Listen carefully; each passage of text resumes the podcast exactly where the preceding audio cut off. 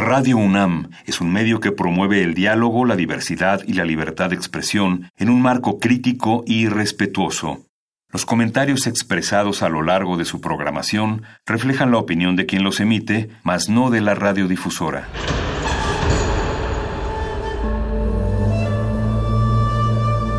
Un templo para la apreciación del ser mediante el sonido. mediante el sonido. Para nosotros. El sol sale durante la noche. Nuestros gritos llevan la mesura del silencio. Y el descontento está lleno de baile y risas. A todo, incluso a nosotros, nos resistimos. La universidad Ustedes y nosotros somos la Resistencia modulada. Todos somos máquinas perfectas, antenas, dispositivos inteligentes.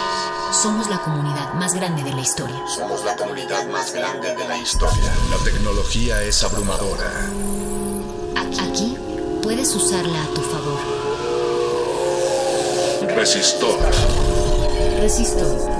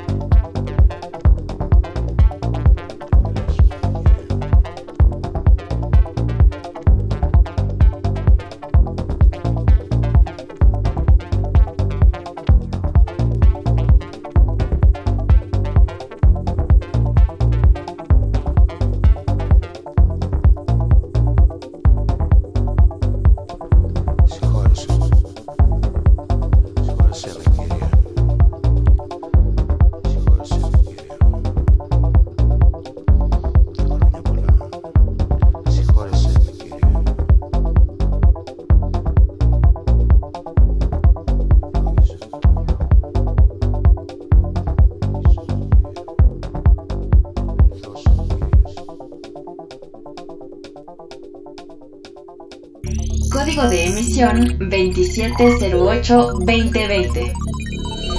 Estrellas de neutrones. Estrellas de neutrones. Estrellas de neutrones. Las estrellas de neutrones son remanentes estelares que han alcanzado el fin de su viaje evolutivo a través del espacio y del tiempo. Estos objetos tan interesantes nacen de estrellas anteriormente gigantes que crecen de 4 a 8 veces el tamaño del Sol antes de explotar en supernovas catastróficas. Después de la explosión, las capas exteriores de una estrella salen despedidas al espacio, permaneciendo el núcleo pero sin volver a producir fusión nuclear. Sin presión exterior de la fusión para contrarrestar el empuje de la gravedad, la estrella se condensa y se colapsa. A pesar de su pequeño diámetro, alrededor de 12.5 millas o 20 kilómetros, las estrellas de neutrones pueden presumir contener 1.5 veces la masa del Sol, por lo que son increíblemente densas. Un solo trozo de materia de estrella de neutrones, con el tamaño de un terrón de azúcar, pesaría 100 millones de toneladas en la Tierra.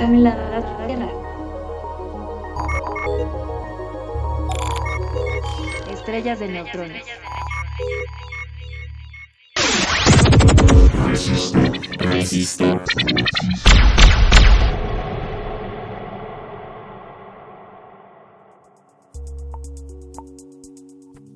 Buenas noches, Resistencia Modulada. Sean todos ustedes bienvenidos a una emisión más de Resistor, su programa de ciencia y tecnología favorito aquí en Radio UNAM les agradezco una vez más su, presencia. Les invito a escuchar Radio UNAM en el 96.1 de frecuencia modulada.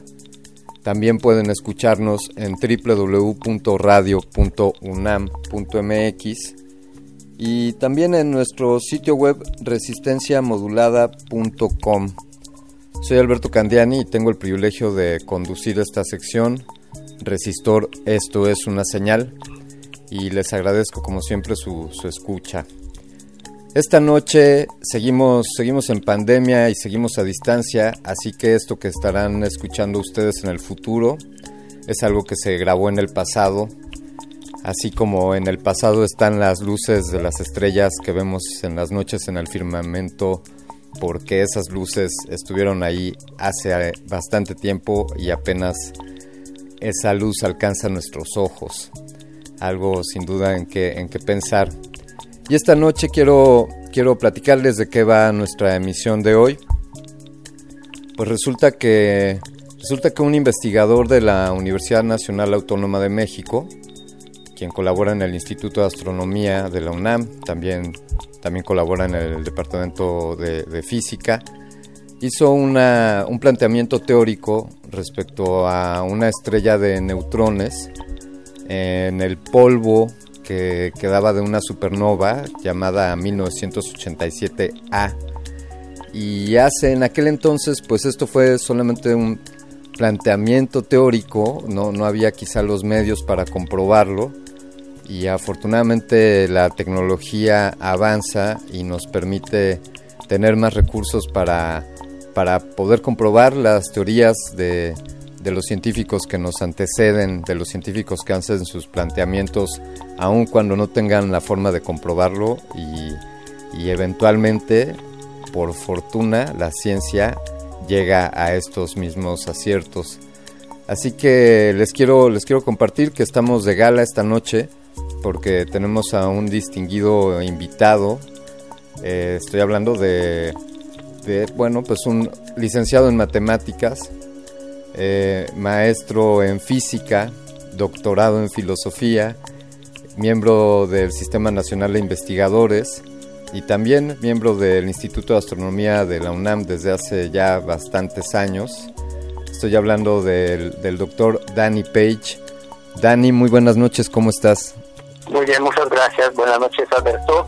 Buenas noches a todos los, como dicen, escuchantes pues muchas gracias por la invitación. Un placer compartir un momento con todos ustedes.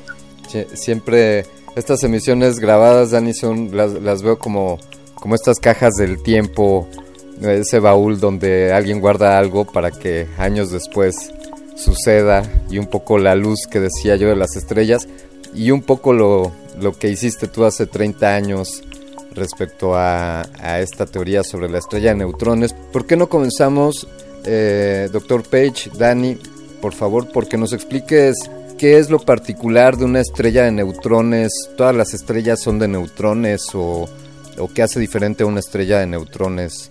Por favor. Sí, mira, es el, tienen de estrella nada más el nombre, ¿ya? El nombre se los pusieron un par de astrónomos, de hecho uno era suizo también, en 1934, eran Bade y Zwicky, y con, con el mismo telescopio de Caltech que detectó la explosión del universo, con el cual Hubble también identificó las galaxias. En 34, Bade y Zwicky encontraron estrellas nuevas, estrellas nuevas en galaxias lejanas, ¿no? Y entonces ellos, dado la distancia de las galaxias, dieron cuenta que eran unas estrelletotas, unas explosiones tremendas, en vez de llamarle novas, como se llaman estas explosiones cuando las vemos cercanas, las llamaron supernovas.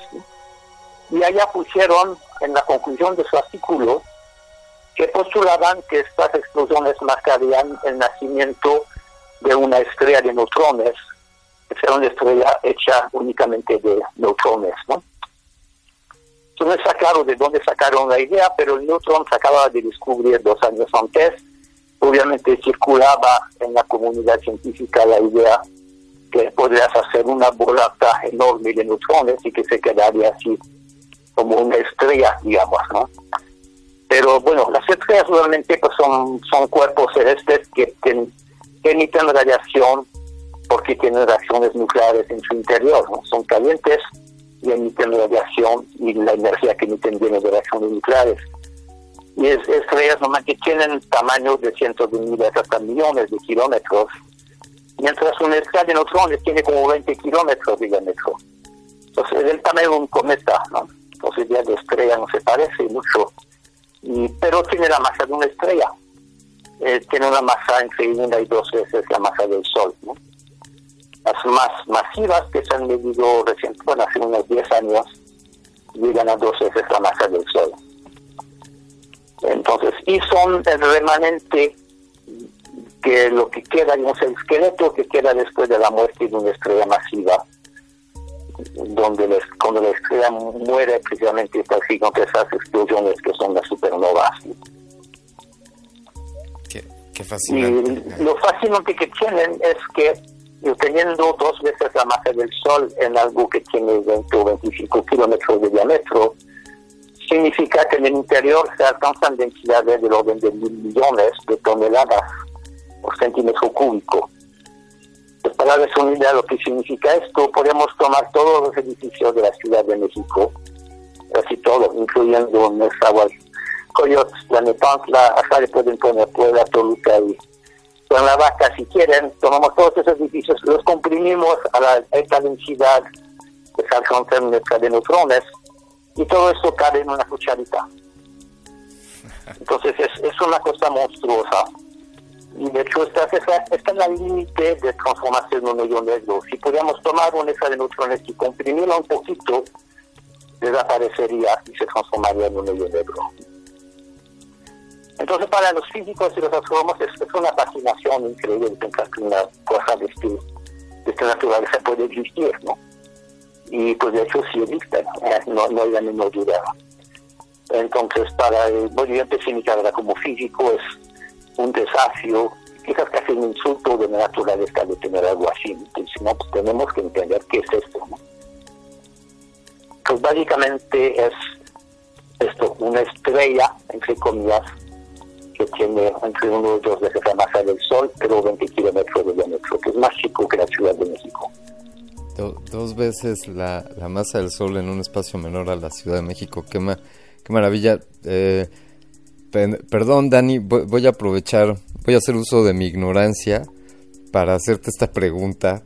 Eh, es decir, una estrella de neutrones podría ser el, el preludio del Big Bang cuando hablamos de densidades, de masas hipercomprimidas y, e hiperdensas, eh, y podríamos estar en la explosión de, de una estrella. ¿Podrías decir que es aventurado decir que el universo es el resultado de, de esto? El resultado de esto. Pues a lo mejor hay gente que ya quizás un medio negro puede producir un universo, quién sabe. No, en el origen, los momentos primordiales del Big Bang, la densidad era muchísimo más altas Inicialmente, probablemente era casi infinito, ¿no? Pero o sea, ya no me voy a pronunciar sobre lo que pasó en este mero, mero momento que es una extrapolación teórica total, ¿no? Yo he preferido en mi carrera a aterrizarme en cosas que sí se pueden ver. Me gustan cosas exóticas, pero decir que se pueden hacer observaciones, experimentos y comparar nuestras teorías con, con, algo real. sobre esto, eh, Dani, si nos das oportunidad de hacer una, una pausa para poner algo de música, y me gustaría preguntarte, eh, cuando continuemos, sobre cómo llegaron a la formulación de esta teoría, cómo, cuáles fueron las observaciones o, el camino que, que siguieron para, para hacer este planteamiento hace 30 años. Si nos das oportunidad, Dani, continuamos. Vamos con algo de música aquí en Resistor. Sigan escuchando Resistencia Modulada. Regresamos. Resistor. Hace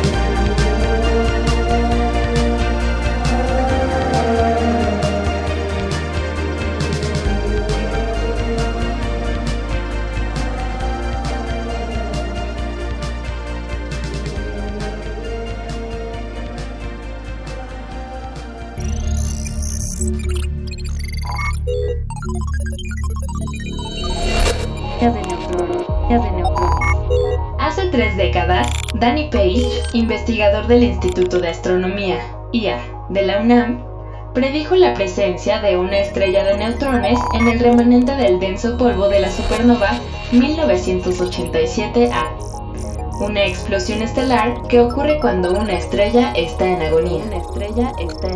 Dicha teoría fue comprobada por un grupo de científicos de la Universidad de Cardiff en Gales, Reino Unido. Estrellas de neutrones. Desde 1987, Page, junto con colegas del Instituto Max Planck de Astrofísica de Alemania y de las universidades Stony Brook y de Ohio de Estados Unidos, predijeron teóricamente con modelos numéricos su existencia y apariencia. Ahora, tres décadas después, se ha constatado con el telescopio Atacama Large Millimeter Submillimeter Array, ALMA, ubicado en Chile. ALMA, ubicado en Chile.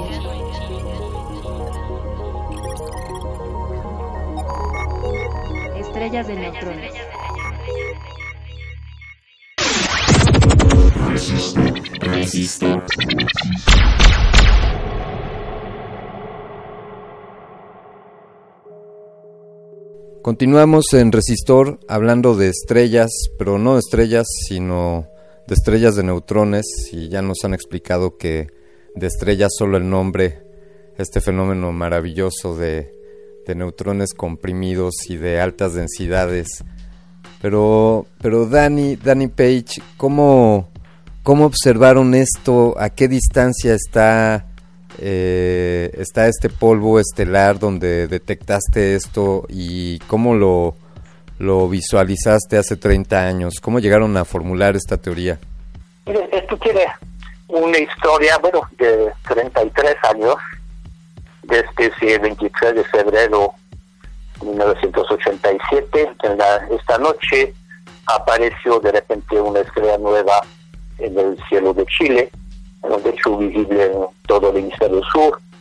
Desgraciadamente no, no lo he visto yo mismo en esta época, pero en este momento yo, yo estaba ya de estudiante de doctorado, trabajaba en física de altas energías, y, pero no me gusta mucho lo que estaba haciendo y resultaba que estamos en el cuarto piso del departamento de física en Sunnybrook en el tercer piso estaba el grupo de física nuclear que eran especialistas de los mejores en el mundo en supernovas precisamente en energía de neutrones. Entonces, dos o tres días después de la explosión de esa supernova, que me enteré de ella, este, decidí que si la última vez que se vio una supernova la había visto Kepler, se como tres o cuatro por milenio, entonces decidí bajarme en un piso y a trabajar en este campo, es una oportunidad fantástica que nos llegue. Entonces, básicamente cambié mis estudios de, doctorado y cambié de campo a raíz de esa supernova. Y inmediatamente mi asesor me puso a hacer unos cálculos de transporte de calor que resulta, de hecho fue el, primer minuto que empecé la astrofísica, mi asesor me dio una carta, unos cálculos y dice, checa esto, ¿no? Y esto es directamente lo que hicimos en el artículo que publicamos hace poco, es como un círculo de 33 años que se cierra. Pero en este momento se, se, dio en esta supernova, también se detectaron neutrinos con unas partículas sin carga eléctrica para las cuales el universo casi transparente se, detectaron como 20 de esos neutrinos. Entonces esto como que demostró que se formó una estrella de neutrones en esta supernova. Entonces ya a base de esto pues estuve desarrollando modelos de evolución de estrellas de neutrones como con el tiempo iba a cambiar su temperatura. Entonces, digamos que estos trabajos que hicieron que el doctorado predecían que la temperatura de una luz estrella después de unos decenas de años sería de varios millones de grados Kelvin. Y esto pues checa lo que se requiere para las últimas, la observación del año pasado de ALMA. La cosa se puso más interesante unos años después de que como no se detectaba un pulsar allá, en esta supernova, pues que era un bueno, el paradigma de esta época de que todas las estrellas de neutrones jóvenes son pulsares. Esto significa que tienen campos magnéticos muy fuertes están rotando muy rápido, decenas, centenares de vueltas por segundo, emiten una radiación como un faro en un puesto, ¿no? Dan vueltas y cada, vez que este haz apunta hacia nosotros recibimos un bip. Y la gente pensaba, bueno, vamos a encontrar esto en el remanente de supernova, de la de 87, y no se veía nada.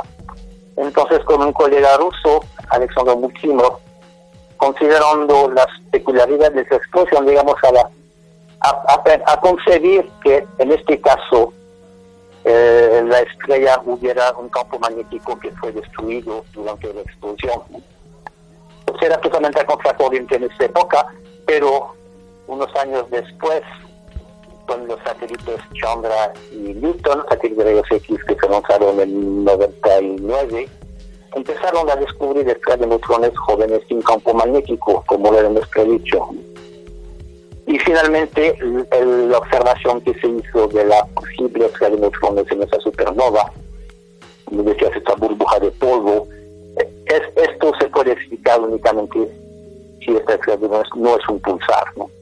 Entonces, la conjetura que tuvimos, que fue publicada la primera en 95 y luego varios artículos consecutivos para desarrollar el modelo, lo podemos decir porque es que se verifica con la observación reciente de ALMA.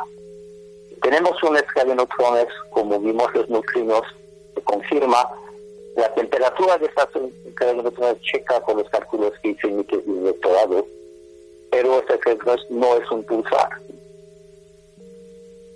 esto como rompe un paradigma al inicio me agarraron como de loco, dice, ¿cómo es posible? Todas las escaleras que conocemos jóvenes son pulsares. Y resulta que no, pues ahorita somos como 25% no lo son. Y esta es, parece que no lo es tampoco. Entonces, en ese sentido, es una, una verificación 25 años después. ¿no? El primer artículo fue en 1995. 25 años después se verifica indirectamente esta especulación.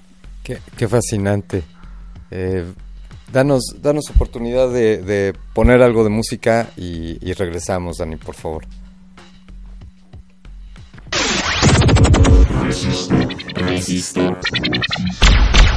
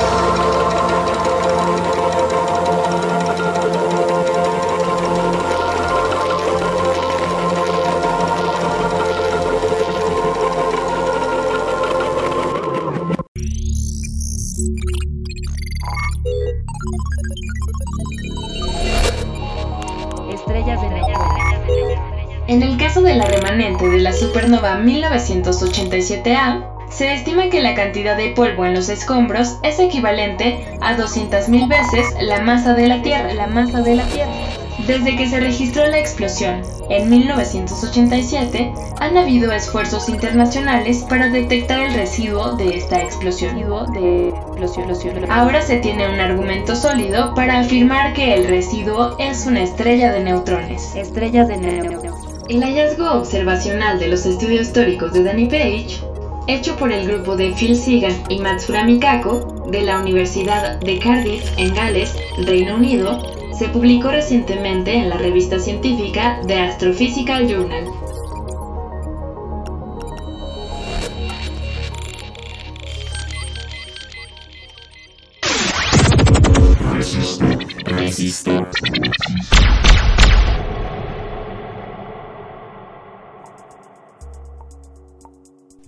Continuamos en Resistor, esto es una señal. Estamos hablando con Danny Page, quien junto con, otros científicos formulara una interesante teoría respecto a una estrella de neutrones hace ya más de, tres décadas y esta teoría se está comprobando actualmente. Eh, Dani, tú estuviste entonces allá en, Chile, eh, entiendo ahí en Atacama, pero ya existía el, telescopio de Atacama, eh, que había, entendemos que Atacama es un gran lugar para, para observaciones. Cuéntanos, por favor. No, no, pero yo, yo el trabajo que he hecho es un trabajo totalmente teórico, ¿no? De acuerdo. Este, no, nunca estuve, bueno, estuve en Chile, pero nunca en Atacama. Y este, es un observatorio que está al norte de Chile, casi en la frontera con Bolivia, a unos 5.000 metros de altitud y está constituido realmente de 66 antenas. Es un poco el, hermano o la contraparte del gran telescopio milimétrico que tenemos aquí en México, en la Sierra Negra, ¿no? Sí. La mascarilla es una sola antena grande de 50 metros. El de, Atacama son 60 antenas de unos 10 o 11 metros cada una. ¿no? O se tienen propiedades distintas, pero observan el mismo tipo de, ondas milimétricas. De hecho, ambos instrumentos participaron en la imagen del hoyo negro que vimos hace un par de años. Se acoplan perfectamente uno con el otro. Pero lo que hicieron en, esta en esta observación fue un artículo que salió en noviembre del año pasado. De hecho, observa, las observaciones son de 2015 que vez en 2015 tuvieron esas 66 antenas en una configuración muy extendida, cubriendo un radio de 150 kilómetros. Y hicieron estas observaciones a muy altas frecuencias, 670 eh, gigahertz, que son ondas submilimétricas. Y se tardaron cuatro años para publicar el artículo, porque era la primera vez que trabajaban en estas condiciones. Tuvieron que hacer un montón de trabajo de calibración, de procesamiento de, de las imágenes, de modelos datos, para finalmente el año pasado pudieron terminar su artículo. Y lo que se sorprendieron es que ver cerquita del centro de la explosión una burbujita pequeña de polvo. O sea, con este instrumento pudieron demostrar que en el centro de este explosión de supernova hay polvo Vemos polvo en el universo por todos lados y sabemos que somos polvo de estrella, como decía Carl Sagan, ¿no? Y cuando se forman estrellas, con este polvo se forman planetas y luego se forman astrónomos y, todos los humanos que conocemos, ¿no? Pero hay una especulación que este polvo se forma en las supernovas después de la explosión, cuando un material, carbono, silicio, calcio producido por la estrella antes de morir, este material está expulsado por explosión, y luego con el tiempo se enfría y forma polvo. O sea, ya demostrado en la magia si hay polvo, y hay algo como 200.000 masas terrestres de polvo. Yo solamente cuando veo polvo voy por la aspiradora, ¿no? Claro. Para quitarlo. Allá son 200.000 veces la masa de la Tierra en polvo. Entonces, este luego en el futuro se va a condensar la forma de las los planetas. ¿no? Pero encontraron que cerca del centro era una burbujita de polvo demasiado caliente. Entonces, esto en este artículo observacional dicen posiblemente esto será una señal de que hay algo dentro que está calentando el polvo, que es demasiado caliente. Y entonces no vimos esto eh, con mis colegas, empezamos a discutirlo, a checar, comparar con nuestros modelos llegamos a la conclusión que, que no, no es posible, ni que tiene que ser esta burbuja de polvo caliente. La única explicación de su temperatura y de la radiación que emite, emite como 50 a 100 veces más de la, energía que emite el Sol, ¿no? Entonces es enorme, como mil veces más grande que el sistema solar, emite 100, 50 a 100 veces más radiación que el Sol. Entonces dice, bueno, ¿qué hay adentro que lo pone tan luminoso? Y, checa perfectamente con la energía que produce un estrella de neutrones a un lugar de unos 30 años. Es exactamente lo que tiene que hacer. Y también uno de mis coautores que interactuamos con él cuando empezamos a hacer los primeros pasos de, nuestro trabajo. Este, el profesor Thomas Jonka del Instituto Max Planck en Garching, acá de, de Múnich, en Alemania. Él hace modelos precisamente de explosión y tenía ya una predicción que durante la explosión la estrella de neutrones recibió una patada y salió enteramente volando. Y debería estar ahorita, 33 años después, salió a una velocidad como de 700 kilómetros por segundo, debe estar precisamente ahorita donde debe esta burbuja de polvo caliente. ¿no? Pues esto podemos decir que es una predicción teórica de nuestros colaboradores, de dónde debe estar la estrella de neutrones. No está donde nació, se movió. Se movió como ya un décimo de año, de año luz en 33 años, ¿no? Pues es una, una confirmación, esta burbuja está donde la teoría lo predice la luminosidad de la burbuja corresponde a la energía que produce una estrella de neutrones, como yo lo había calculado, pero no checa con un pulsar, no puede ser un pulsar. Entonces checa con esta otra predicción que teníamos, este, de que en este caso está de neutrones. Nada más una burbuja, es una bola caliente de materia, pero no emite pulsos, no tiene campo magnético fuerte. Son varias cosas que de repente convergen, todas en la misma dirección y por eso le decidimos a escribir un artículo largo a discutir todo esto, porque había posibilidad que fuera el mundo negro, hay varias hipótesis distintas para explicar esta burbuja caliente. Y llegamos a la conclusión que la más razonable es que es, ahí está la escala de neutrones, se está escondiendo en este polvo caliente. Y lo interesante es que algún día se va a ver la estrella de neutrones directamente, pero hay que esperar que toda esta materia es una cantidad enorme de materia en expansión. Hay que esperar que se expande más, que esté más diluido. Y algún día en el futuro podríamos ver realmente el centro y ver directamente la escala de neutrones. O sea, todavía la, la, el, polvo nos estorba para, para verla, aún el, el polvo remanente de la explosión. Ajá. Creo que se es una bola de polvo en expansión. Sí. Y, gas también, ¿no? Pues, desgraciadamente a lo mejor habrá que esperar otros 30 o 40 años para que esto se vuelva transparente transparente a los rayos X para que podamos ver la superficie de la estrella en rayos X. Esto lo vemos, conocemos muchos remanentes de supernova mucho más viejos, de siglos o miles de años, y vemos en el centro la estrella de neutrones caliente, no tan caliente como esta, pero sí la vemos y se ve con satélites de rayos X, precisamente igualmente con Chandra o con Newton. Pero allá, eh, quién sabe si todavía estaría en este mundo conocer esto, ¿no? Ah, pero... Pues a lo mejor tenemos suerte y hay un huequito en este polvo y dentro de un año de repente deja pasar la relación de la estrella y la detectamos. Pero si nos tenemos una suerte tremenda, podría necesitar 20, 30 o 50 años para esperar que se diluya todo esto y que la podamos ver. Pues por el momento es un indicio, pero digamos, siempre digo que es el pato, ¿conoce, no? Es, camina como pato, tiene plumas así, cuac, cuac, que es, es un pato, ¿no? Sí. Entonces, algún día lo veremos, pero por el momento yo creo que nosotros, por lo menos, mis, colaboradores, nos, nos convencimos prácticamente que tiene que ser el pato. Claro. Ahí está aunque la neblina lo, lo esconde, pues suena, suena que ahí está el pato. Está caminando, se va donde tiene que ir. Sí es brillante como tiene que ser. ¿A, qué distancia estamos de, de esta pequeña bola de, neutrones, Dani?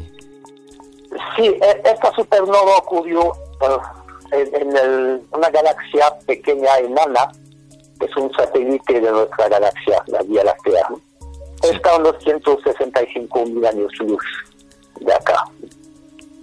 Entonces, en términos de estrellas está muy lejos, ¿no? En términos de galaxias, pues está a la esquina. ¿no?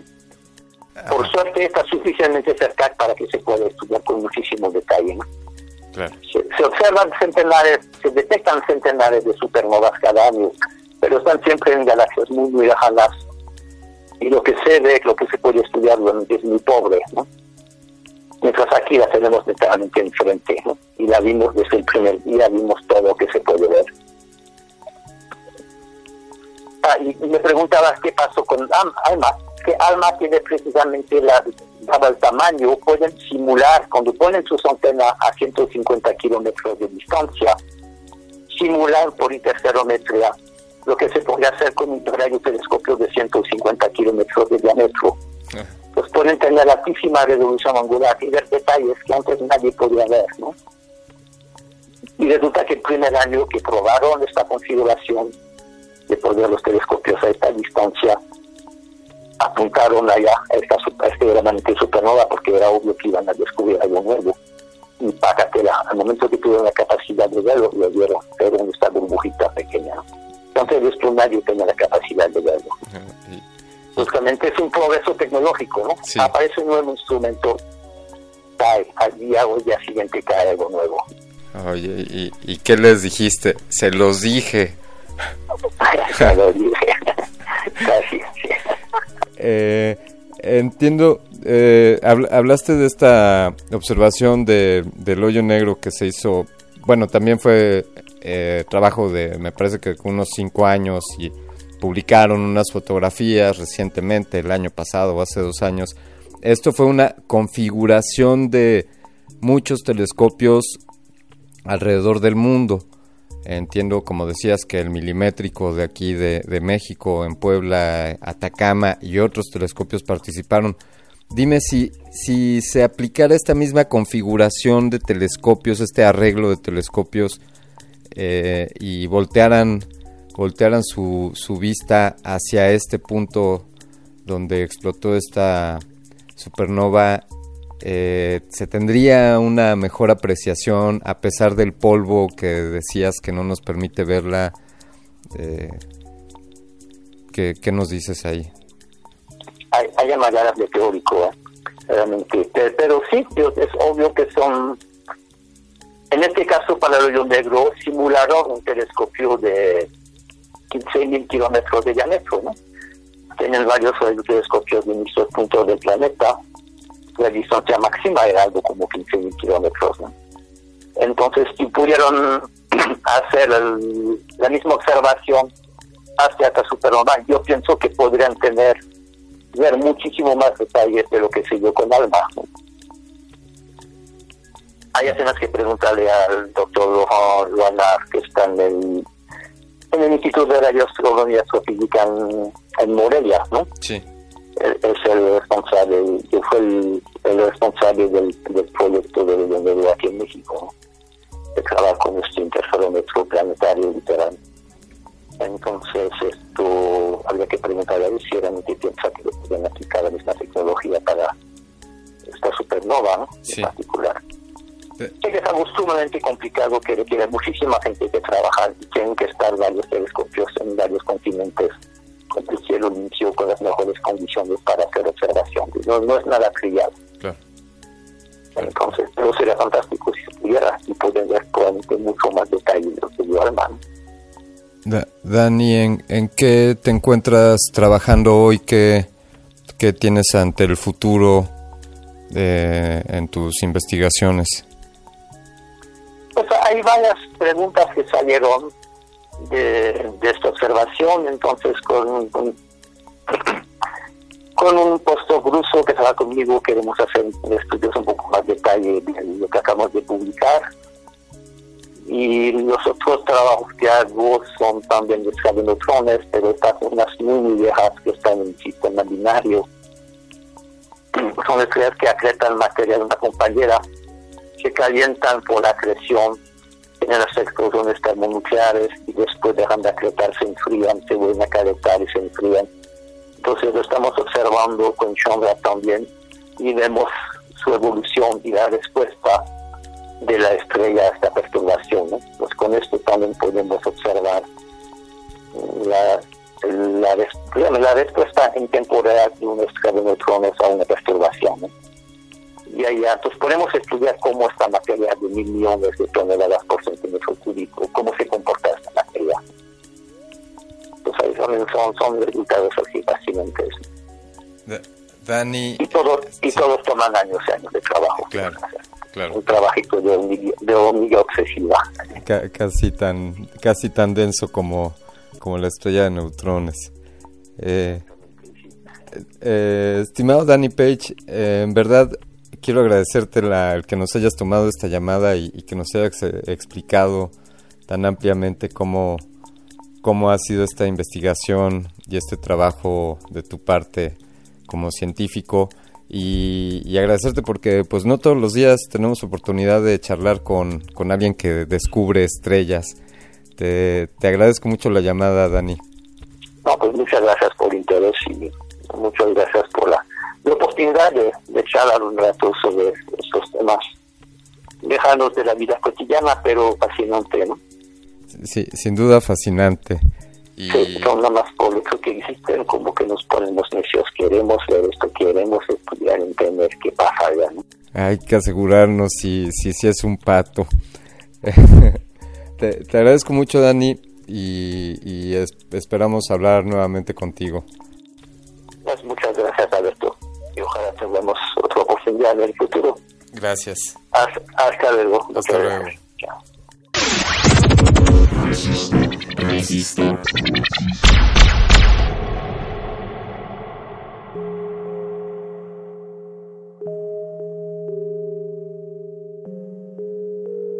Pues hasta aquí resistencia modulada, resistor. Quédense, quédense escuchando resistencia modulada. Yo me despido, soy Alberto Candiani y les agradezco su, su escucha y sobre todo te agradezco a ti que siempre, siempre estás al otro lado de la bocina. Escuchaste Resistor, esto fue una señal.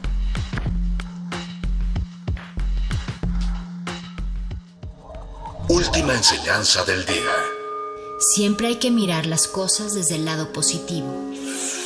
Si no lo hay, descarga la actualización. Descarga la actualización.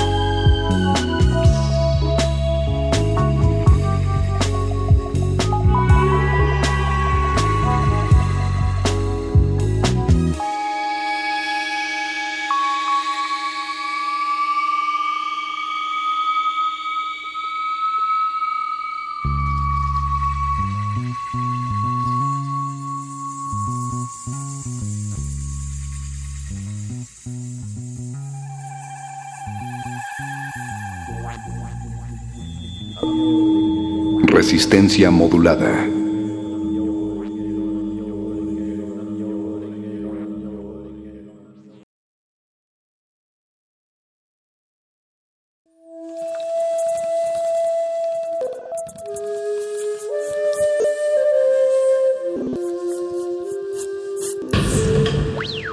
La música emergente es como el silencio. silencio. Presente a nuestro alrededor. Pero audible solo para quienes tienen disposición de escuchar. Como todos, en este campo de cultivo. Cultivo de ejercios.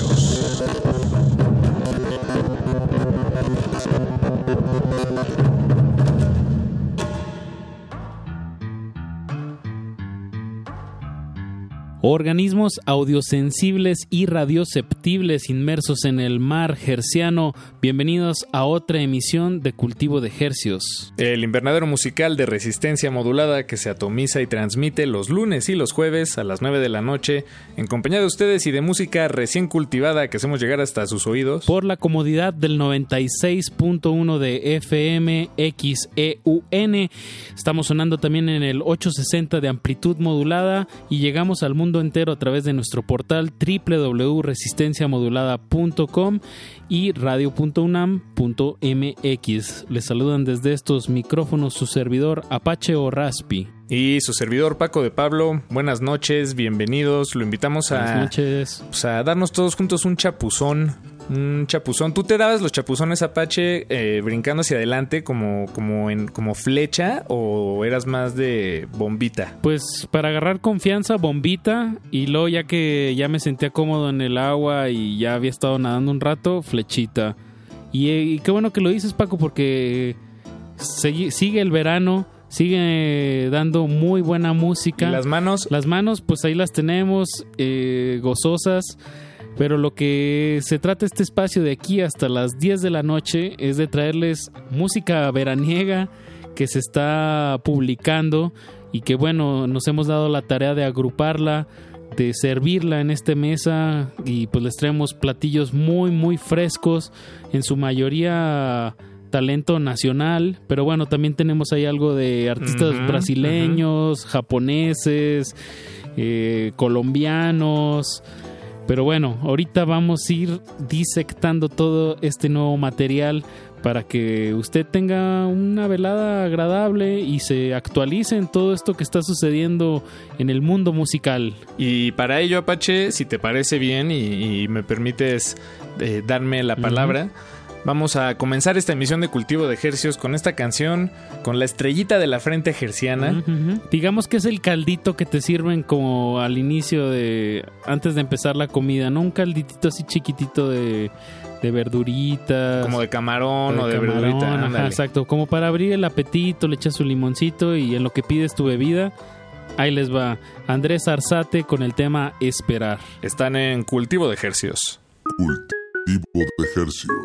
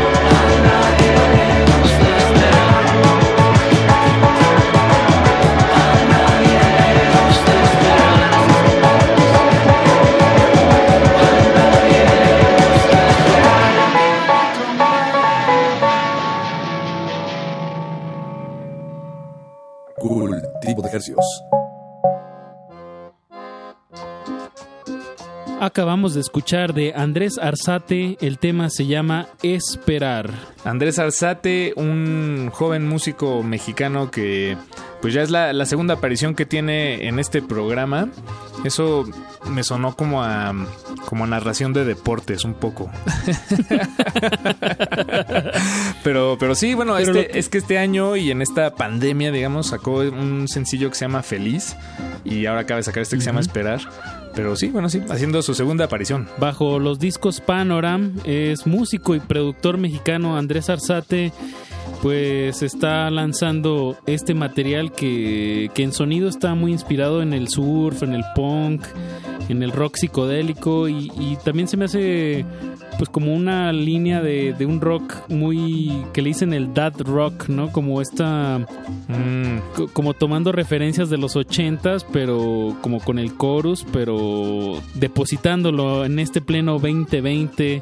Y bueno, pues una canción muy fresca, un sonido muy fresco que, que tiene colaboraciones de el muchacho, de Abel Bucio, del muchacho de los ojos tristes, Ah, de. Alex Patri de Montecoral, y en la batería está Mariano Uribe de Ayer Amarillo.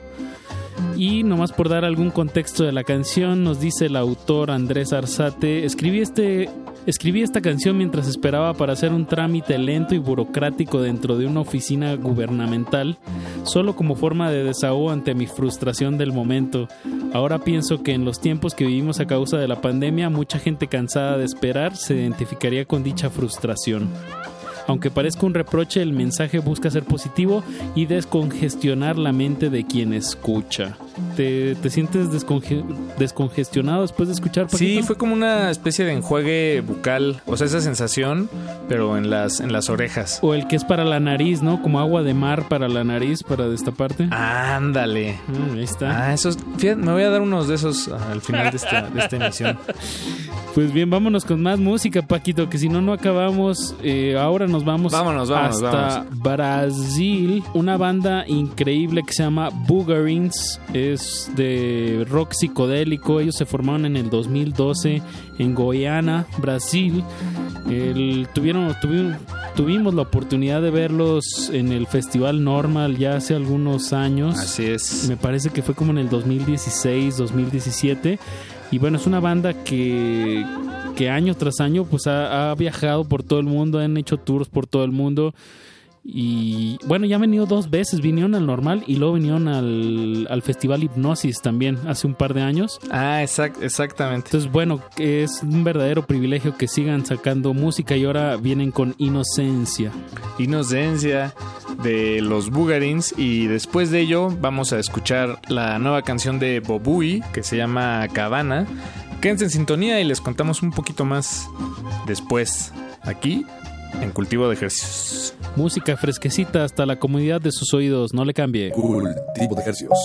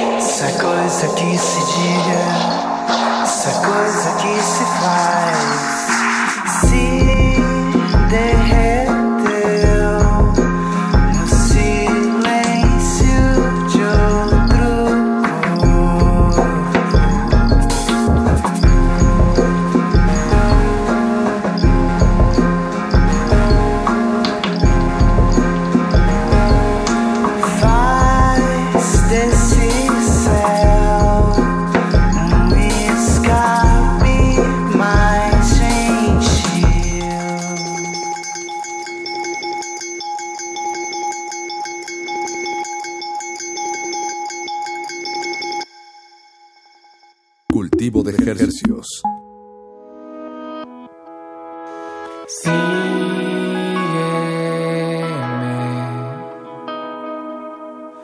hasta donde se apaga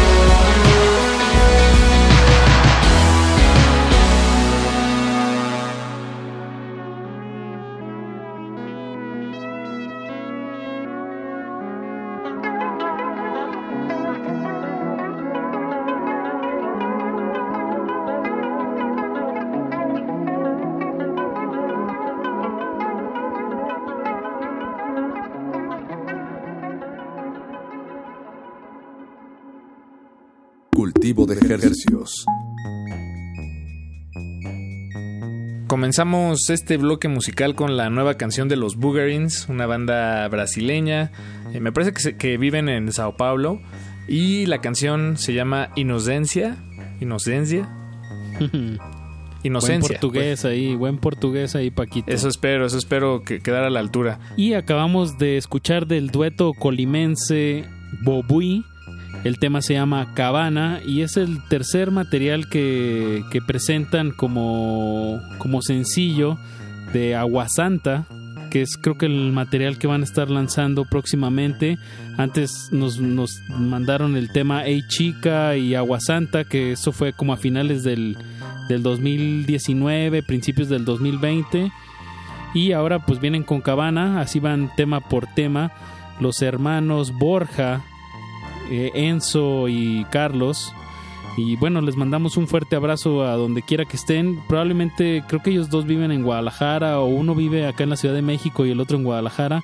Pero qué bueno que siguen haciendo un pop tan refrescante esta dupla mexicana. Y ahora vámonos a Colombia, Pache, con esta siguiente canción, recién sacadita de, de los hornos colombianos. Y en realidad, bueno, de los hornos colombianos y aderezada con, con ingredientes Con soya. del Japón.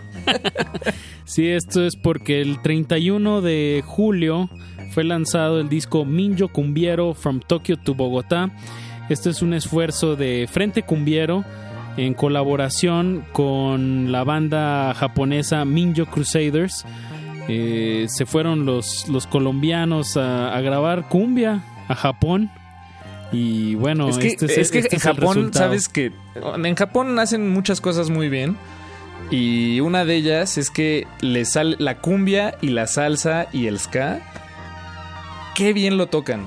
Pues es que algo que me parece, bueno, sí son muy, muy, muy buenos en tocar casi cualquier estilo porque desde niños les dan una formación, así como a nosotros nos ponen a tocar la flautita de, de Y nos ponen entre comillas. y nos ponen entre comillas, ellos, hay muchísimos niños japoneses que dominan el piano ya a los 5 años de edad y eso, bueno, da una da un margen muy distinto de, de entendimiento musical y de avance musical. Entonces ellos en realidad pueden tocar lo que quieran, donde a veces siento que se les queda un, un poco cortos en el en el aunque toquen muy bien la salsa o el ska, a veces les falta ahí un poquito de sabor, de mugrita, pero pues qué mejor Sí, de grasita, colaborar con, sí. con colombianos como Frente Cumbiero para, para hacer este disco. Y bueno, de ahí vamos a escuchar un tema titulado Un tema titulado Opequepe. Opequepe. Opequepe. Entonces, bueno, bien en esta colaboración Sudamérica y Asia. Y esperemos que haya más colaboraciones como estas. Y lo vamos a ligar con otra colaboración bastante extraña, pero más local. Hablo de La Barranca con la banda sinfónica municipal de Aguascalientes. El tema se llama Alacrán. No le cambie. Viene un bloque de colaboraciones extremas. Inesperadas, inhóspitas. Cultivo de ejercios. Cultivo de ejercicios.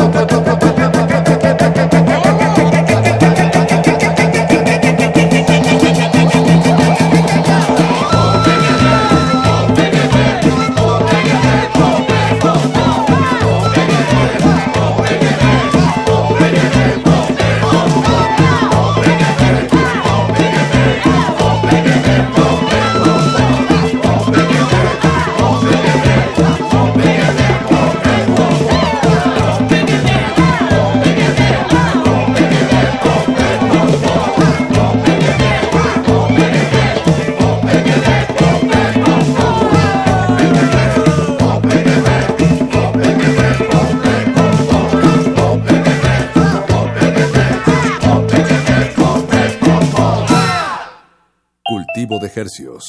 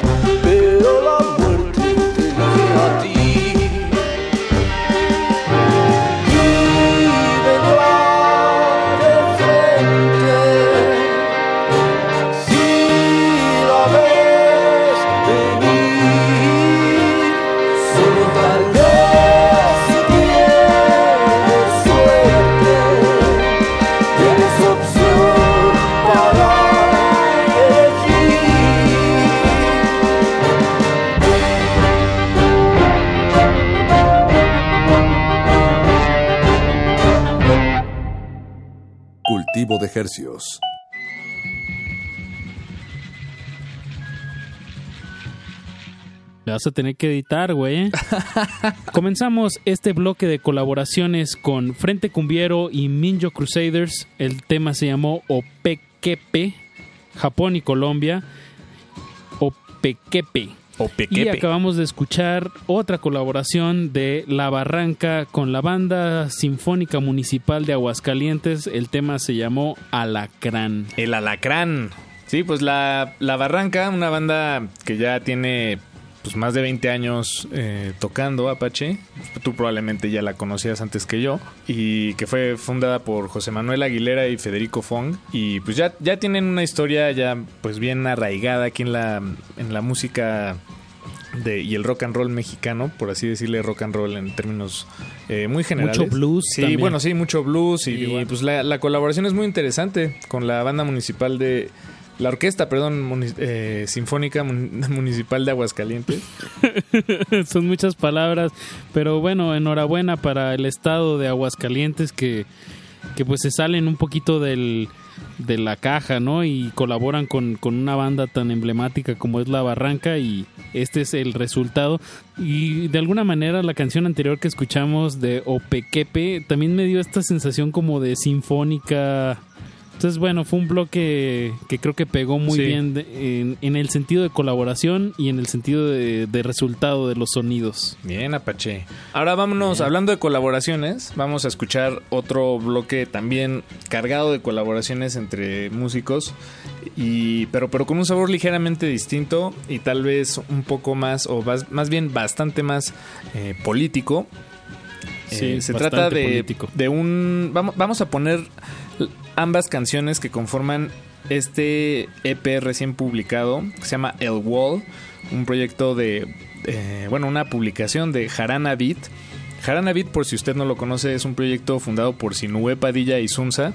Él es mexicano y, bueno, tiene ya una larga historia de, y trayectoria como, como docente y también como colaborador, compositor, por supuesto. Y bueno, va- vaya, es, es alguien con una trayectoria muy interesante, alguien que está interesado en los, en los ritmos y músicas tradicionales eh, de, de la región mexicana y de alguna manera se ha dedicado a sacarlas de México y llevarlas al mundo. Entonces vamos a escuchar este EP que se llama El Wall, que comienza con esta canción que se llama Coplas de un desierto testigo. Y tú lo decías muy bien, Apache, fuera del aire. Te lo- se- podrías decirlo tú aquí, pero lo voy a decir yo para, para que sí se diga. como esta, este tema es como una especie de... De paisaje sonoro. Mira, terminaste diciéndolo tú. Sí, lo acabé diciendo yo. De paisaje sonoro, se llama Coplas de un desierto testigo. Las coplas son una forma de poesía y de alguna manera el título de la canción habla de... de eh, pinta una imagen muy clara, como ah, hay un desierto que está... Sí, de estos trayectos de indocumentados, ¿no? Exacto, un- hay un desierto que es testigo de todo, de todo este eh, pues fenómeno de la migración y, y que sea como una especie de canto cardenche con los sonidos del viento, pues creo que genera una imagen muy muy, eh, Muy profunda clara.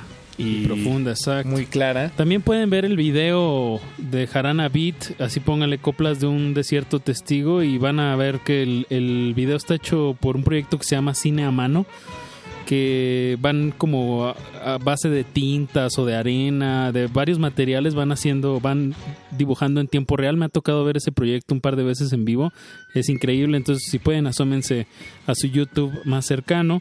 Y lo vamos a ligar al- a la canción que es la colaboración de Jarana Beat con Ana Tijux, de Ana Tijoux. de Ana Tijoux. Y bueno y ambas canciones además también son eh, una colaboración con Mariana Carrizo. Entonces esperamos que lo disfruten Jarana Beat El Wall Cultivo de hercios.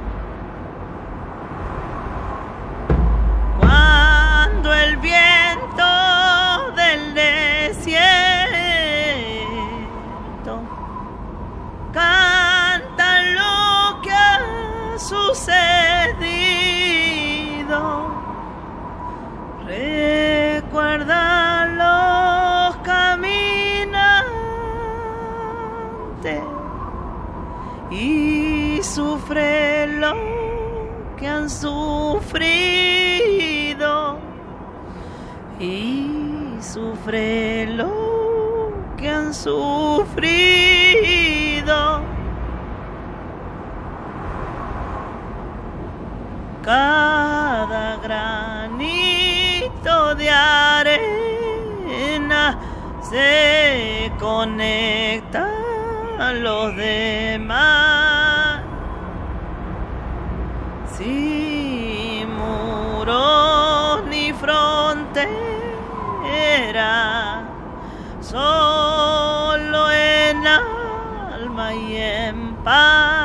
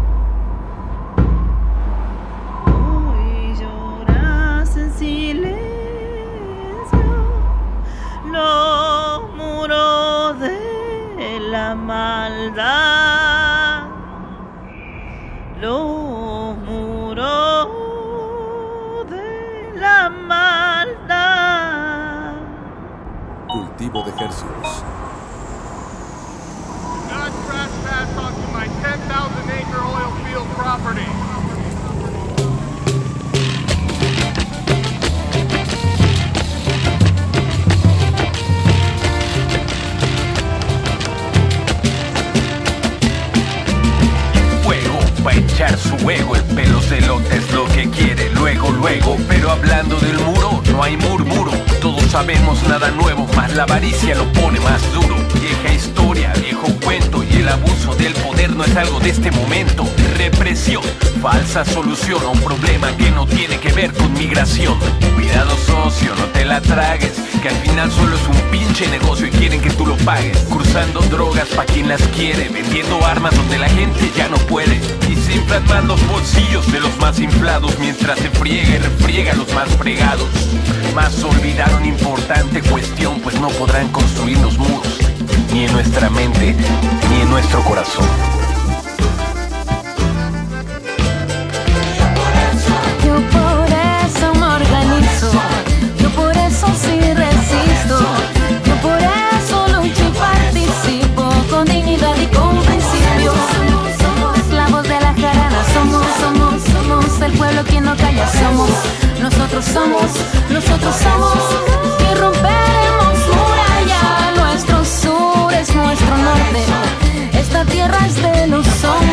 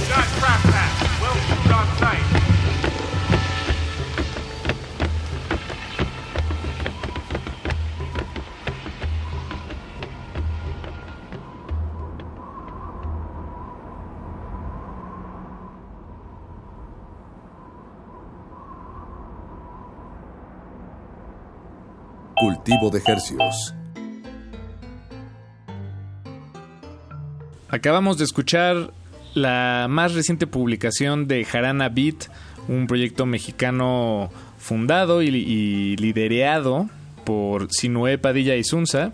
La canción, las canciones se llaman Coplas de un desierto testigo, una colaboración con Mariana Carrizo y El Wall, donde también colabora además Ana Tijoux. Un trabajo, eh, pues sí, que, que- que profundamente político, Crítico. pero también con crítico y con una, pues una visión de, de colocar el eh, a qué podría sonar todo el fenómeno de, de migración. Y me, y me parece un ejercicio sonoro muy interesante. Ya unos meses de la de las elecciones en Estados Unidos, ¿no? Exactamente, exactamente, Apache. Pues, pues enhorabuena. Y con eso damos pie al último bloque de esta noche aquí en Cultivo de Ejercicios en Resistencia Modulada. El Último, último. bloquecito, Paco. Ya, vámonos Pero a antes hay que dormir. recordarles a la audiencia que pueden encontrar la lista de las canciones que sonamos esta noche en nuestro Instagram, arroba Rmodulada. Denos seguir. Y si se van a las historias, eh, están publicadas pues todas las canciones que sonamos hoy. Y si alguna duda, sugerencia, queja, pues también nos pueden escribir a nuestro Instagram, que es igual. Digo, y también nos pueden escribir a nuestro Twitter, que es igual, arroba R modulada. Ahí les Así podemos es. atender y aceptamos cualquier sugerencia. Si conocen alguna banda, algún proyecto que esté lanzando material, pues este es el espacio. Sí, es- estamos aquí atendiendo, atendiéndoles. Normalmente les daremos también el teléfono de cabina, pero jiji, ahorita no, no hay nadie, no hay nadie ahí. No. No, no se puede. Cambió un poco la lógica radiofónica, pero, pero bueno, nuestros otros canales de comunicación siguen abiertos. Y Apache, para despedir esta emisión de Cultivo de Ejercios, vamos a escuchar un tema eh, recién publicado de este proyecto que se llama J Suns o J Suns, que en realidad es el nuevo proyecto de Lorena Quintanilla. Tal vez la recuerdes de proyectos como L'Oreal Meets the Obsolete. Claro que sí, una de las bandas de independientes más exitosas de México en, los en la última década. Claro que Ahí conozco a nomás. Lorel Meets the Obsolete, eh, de verdad un, un dueto de Guadalajara que vive en Ensenada desde hace algunos años y que se han dedicado 100% a, a hacer música y a tocarla por el mundo. Este año se- pues obviamente se les canceló su gira, pero bueno, ahora Lorena pues saca este, este material que es todavía un poco más denso y oscuro. Siento que se fue un poquito más hacia ahí. El tema se llama For Women and Darkness y me parece una genialidad. Llega a un grado de hipnotismo que ahorita ustedes van a experimentar con el tema que vamos a Sí. escuchar. Sí, sí, música de, de Ensenada. Y sí, esto es parte de un álbum que acaba de publicar que se llama Hibiscus. Y lo explica en sus propias palabras, digo, estoy resumiendo un poco, pero, pero dice que es un, un...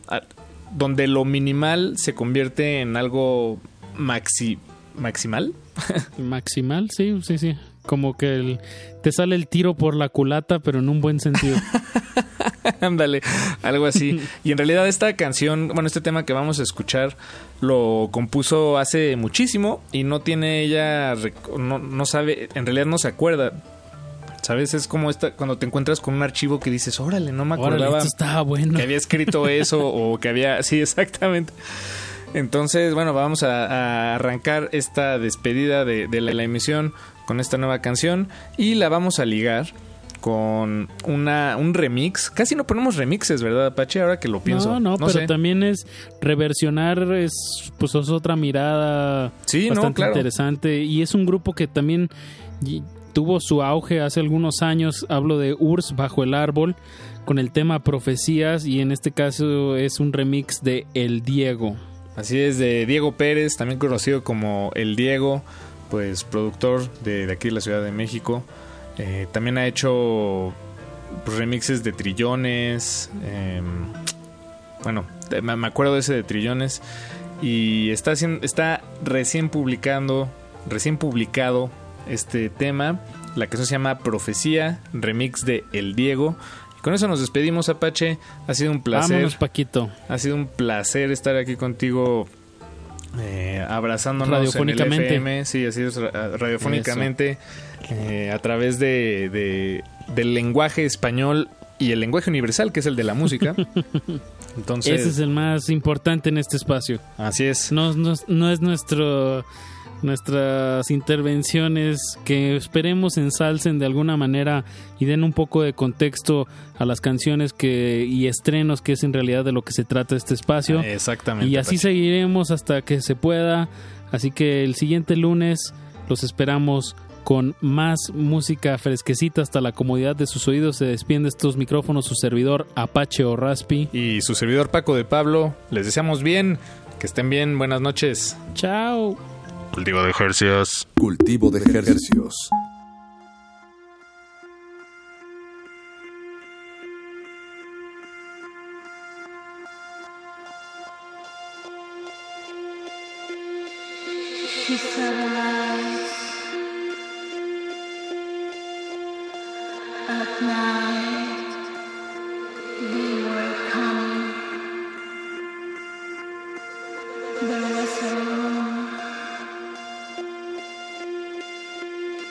Between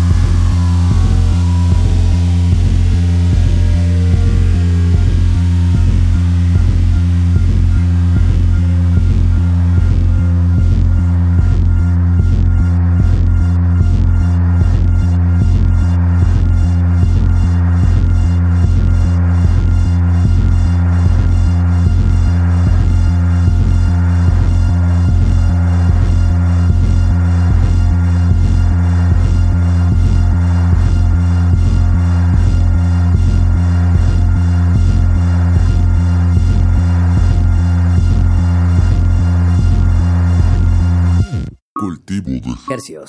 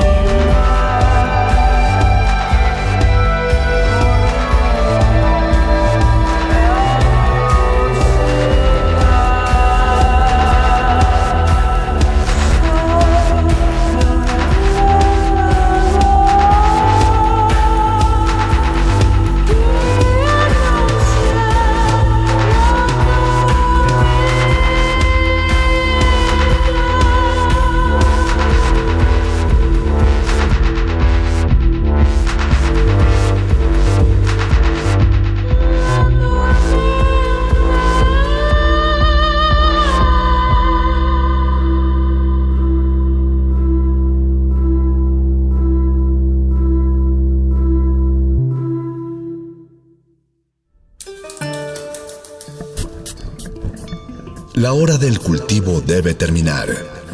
Así, el sonido podrá florecer.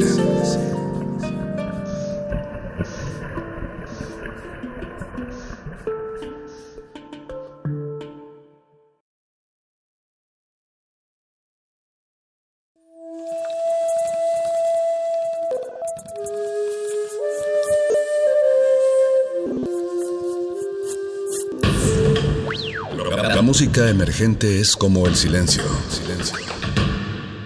Presente a nuestro alrededor.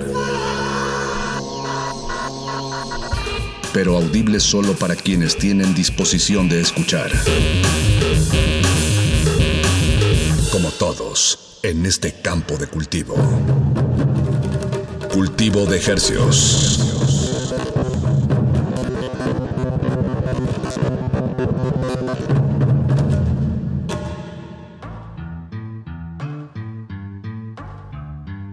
Organismos audiosensibles y radioceptibles inmersos en el mar herciano, bienvenidos a otra emisión de Cultivo de Hercios. El invernadero musical de resistencia modulada que se atomiza y transmite los lunes y los jueves a las 9 de la noche, en compañía de ustedes y de música recién cultivada que hacemos llegar hasta sus oídos. Por la comodidad del 96.1 de FM XEUN, estamos sonando también en el 860 de amplitud modulada y llegamos al mundo entero a través de nuestro portal www.resistenciamodulada.com y radio.unam.mx. Les saludan desde estos micrófonos su servidor Apache o Raspi. Y su servidor Paco de Pablo, buenas noches, bienvenidos. Lo invitamos a, Buenas noches. pues, a darnos todos juntos un chapuzón. Un chapuzón. ¿Tú te dabas los chapuzones Apache eh, brincando hacia adelante como, como, en, como flecha o eras más de bombita? Pues para agarrar confianza, bombita. Y luego ya que ya me sentía cómodo en el agua y ya había estado nadando un rato, flechita. Y, y qué bueno que lo dices, Paco, porque sigue, sigue el verano, sigue dando muy buena música. ¿Y las manos? Las manos, pues ahí las tenemos, eh, gozosas. Pero lo que se trata este espacio de aquí hasta las 10 de la noche es de traerles música veraniega que se está publicando y que bueno, nos hemos dado la tarea de agruparla, de servirla en esta mesa y pues les traemos platillos muy muy frescos, en su mayoría talento nacional, pero bueno, también tenemos ahí algo de artistas brasileños, japoneses, eh, colombianos. Pero bueno, ahorita vamos a ir disectando todo este nuevo material para que usted tenga una velada agradable y se actualice en todo esto que está sucediendo en el mundo musical. Y para ello, Apache, si te parece bien y, y me permites eh, darme la palabra, vamos a comenzar esta emisión de Cultivo de Ejercios con esta canción, con la estrellita de la frente gerciana. Ujú. Digamos que es el caldito que te sirven como al inicio de antes de empezar la comida, ¿no? Un calditito así chiquitito de, de verduritas. Como de camarón o de camarón, verdurita. ajá, exacto, como para abrir el apetito, le echas su limoncito y en lo que pides tu bebida, ahí les va Andrés Arzate con el tema Esperar. Están en Cultivo de Ejercios. Cultivo de ejercicios.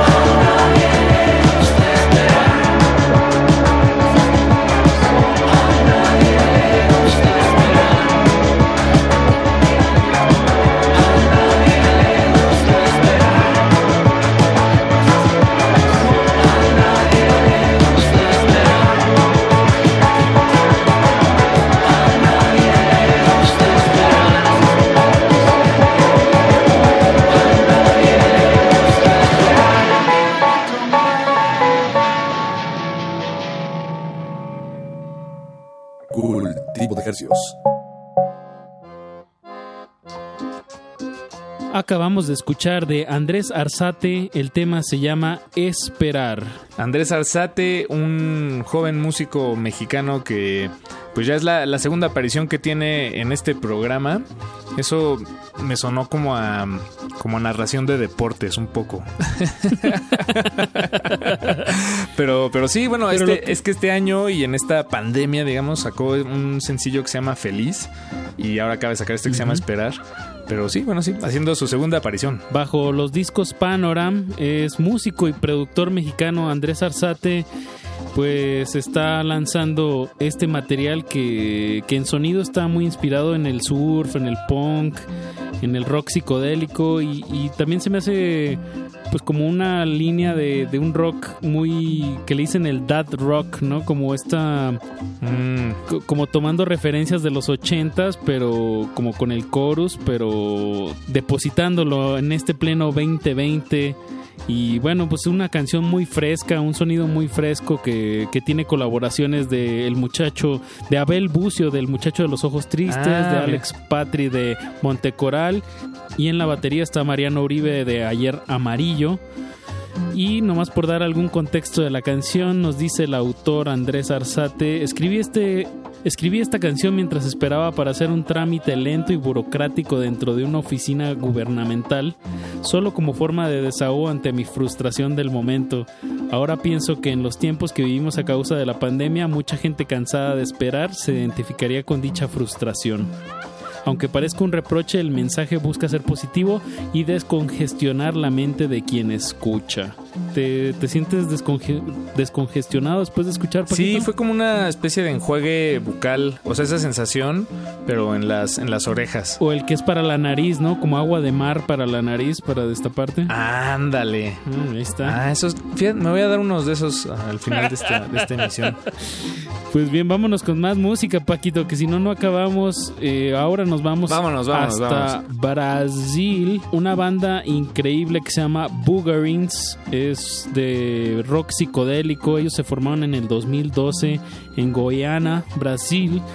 El- tuvieron, tuvieron- tuvimos la oportunidad de verlos en el Festival Normal ya hace algunos años. Así es. Me parece que fue como en el 2016, 2017.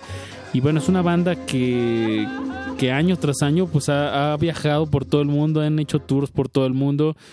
Y bueno, ya han venido dos veces, vinieron al normal y luego vinieron al, al Festival Hipnosis también hace un par de años. Ah, exact, exactamente. Entonces, bueno, es un verdadero privilegio que sigan sacando música y ahora vienen con Inocencia. Inocencia de los Bugarins y después de ello vamos a escuchar la nueva canción de Bobui que se llama Cabana. Quédense en sintonía y les contamos un poquito más después aquí en Cultivo de Ejercicios. Música fresquecita hasta la comodidad de sus oídos, no le cambie. Cultivo de Hercios.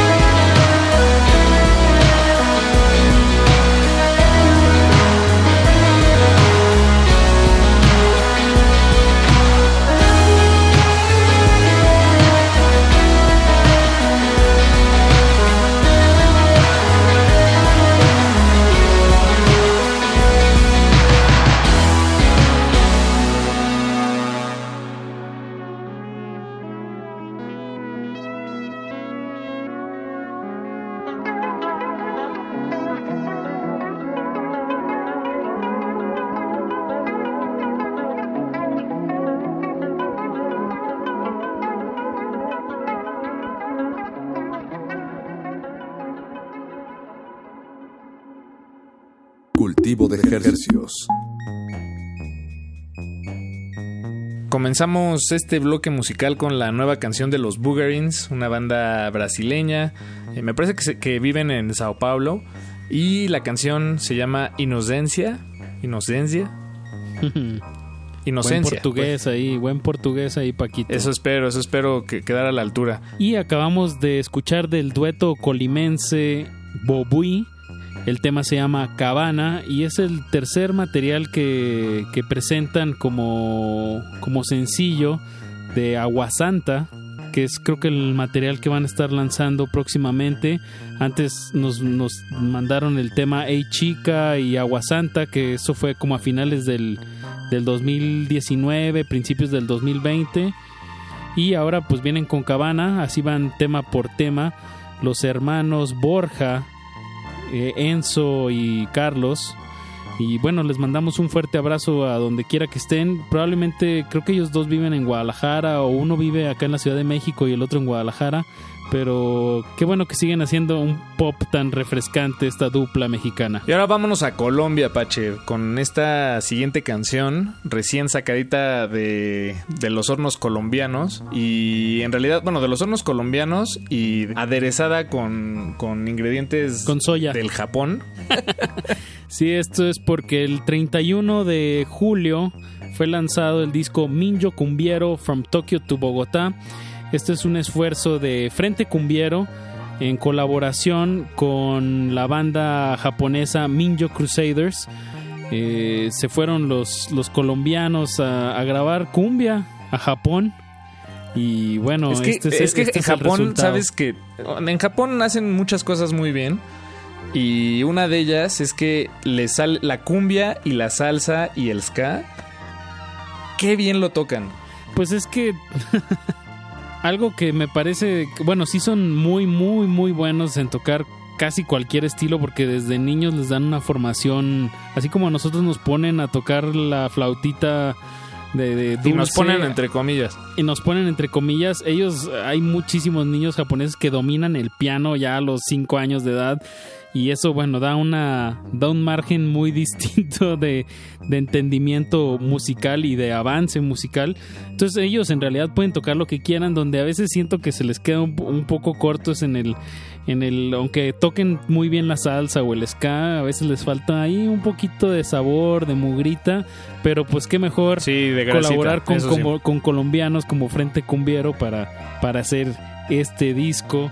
Y bueno, de ahí vamos a escuchar un tema titulado... Un tema titulado Opequepe.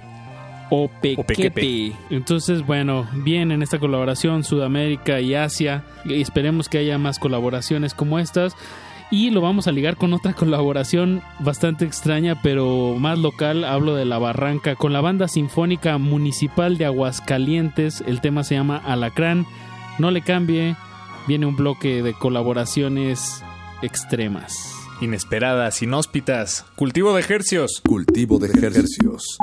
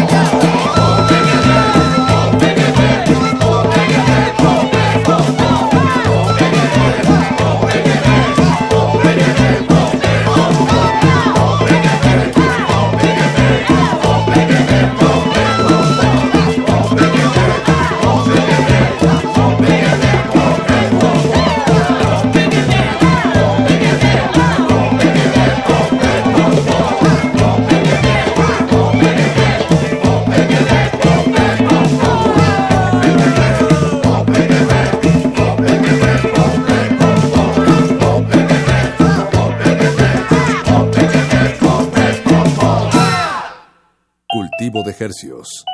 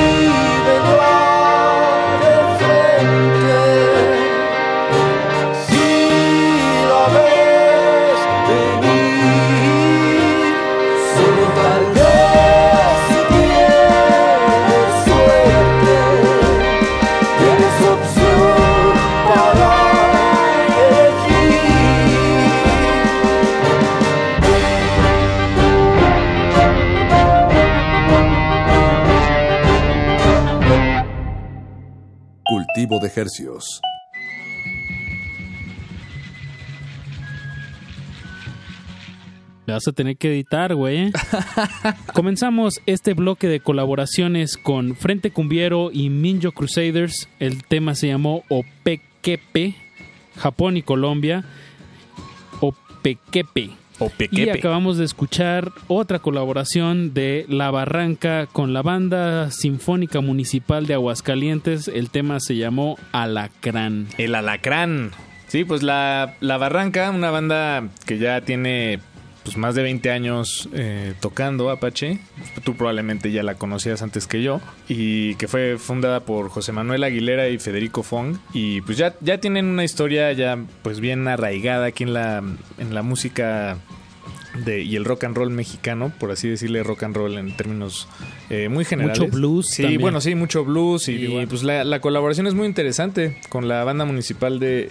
La orquesta, perdón, eh, sinfónica mun- municipal de Aguascalientes. Son muchas palabras, pero bueno, enhorabuena para el estado de Aguascalientes que, que pues se salen un poquito del, de la caja, ¿no? Y colaboran con, con una banda tan emblemática como es La Barranca y este es el resultado. Y de alguna manera la canción anterior que escuchamos de Opequepe también me dio esta sensación como de sinfónica. Entonces, bueno, fue un bloque que creo que pegó muy Sí. bien de- en, en el sentido de colaboración y en el sentido de, de resultado de los sonidos. Bien, Apache. Ahora vámonos, hablando de colaboraciones, vamos a escuchar otro bloque también cargado de colaboraciones entre músicos, y, pero, pero con un sabor ligeramente distinto y tal vez un poco más, o más, más bien bastante más eh, político. Sí, Eh, se trata de, político. de un... Vamos, vamos a poner ambas canciones que conforman este EP recién publicado, que se llama El Wall, un proyecto de, eh, bueno, una publicación de Jarana Beat. Jarana Beat, por si usted no lo conoce, es un proyecto fundado por Sinue Padilla y Sunza. Él es mexicano y, bueno, tiene ya una larga historia de, y trayectoria como, como docente y también como colaborador, compositor, por supuesto. Y bueno, va- vaya, es, es alguien con una trayectoria muy interesante, alguien que está interesado en los, en los ritmos y músicas tradicionales eh, de, de la región mexicana y de alguna manera se ha dedicado a sacarlas de México y llevarlas al mundo. Entonces vamos a escuchar este EP que se llama El Wall, que comienza con esta canción que se llama Coplas de un desierto testigo. Y tú lo decías muy bien, Apache, fuera del aire. Te lo- se- podrías decirlo tú aquí, pero lo voy a decir yo para, para que sí se diga. como esta, este tema es como una especie de... De paisaje sonoro. Mira, terminaste diciéndolo tú. Sí, lo acabé diciendo yo. De paisaje sonoro, se llama Coplas de un desierto testigo. Las coplas son una forma de poesía y de alguna manera el título de la canción habla de... de eh, pinta una imagen muy clara, como ah, hay un desierto que está... Sí, de estos trayectos de indocumentados, ¿no?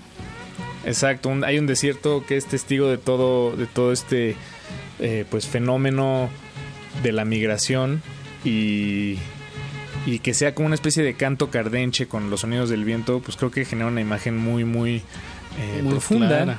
Y profunda, exacto. muy clara. También pueden ver el video de Jarana Beat, así pónganle coplas de un desierto testigo y van a ver que el, el video está hecho por un proyecto que se llama Cine a Mano, que van como a, base de tintas o de arena, de varios materiales, van haciendo, van dibujando en tiempo real. Me ha tocado ver ese proyecto un par de veces en vivo, es increíble. Entonces, si pueden, asómense a su YouTube más cercano. Y lo vamos a ligar al- a la canción que es la colaboración de Jarana Beat con Ana Tijux, de Ana Tijoux. de Ana Tijoux y bueno y ambas canciones además también son eh, una colaboración con Mariana Carrizo. Entonces esperamos que lo disfruten Jarana Beat El Wall Cultivo de hercios.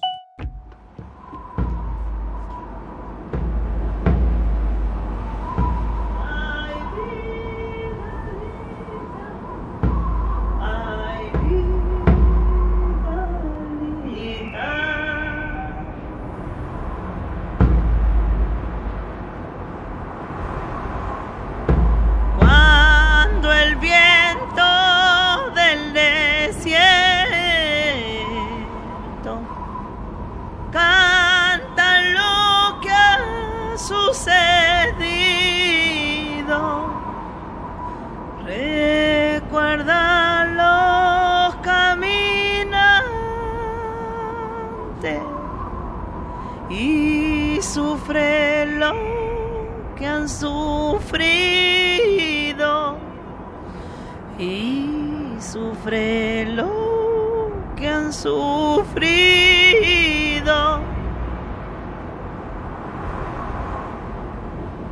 Cada granito de arena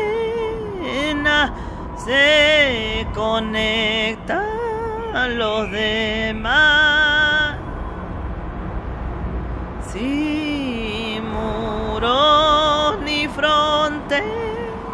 Frontera, solo en alma y en paz. Madre tierra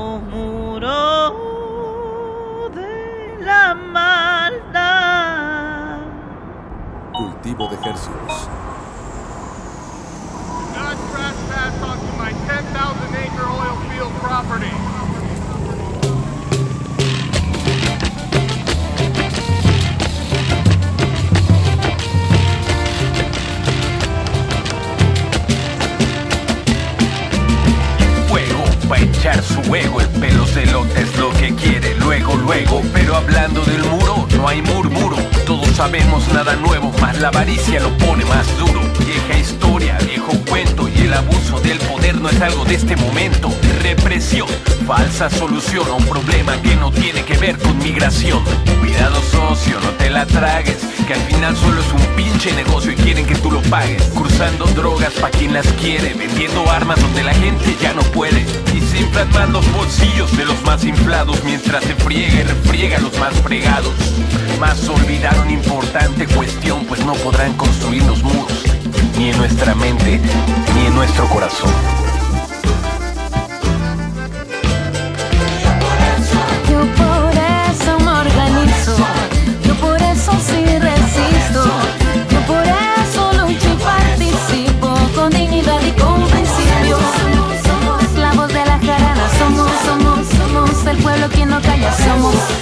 Nosotros somos, nosotros somos y romperemos muralla. Nuestro sur es nuestro norte, esta tierra es de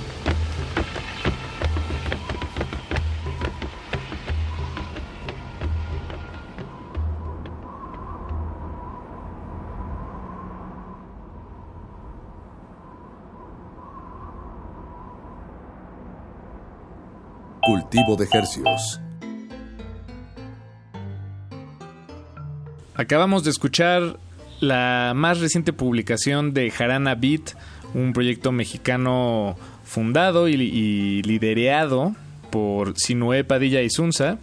La canción, las canciones se llaman Coplas de un desierto testigo, una colaboración con Mariana Carrizo y El Wall, donde también colabora además Ana Tijoux.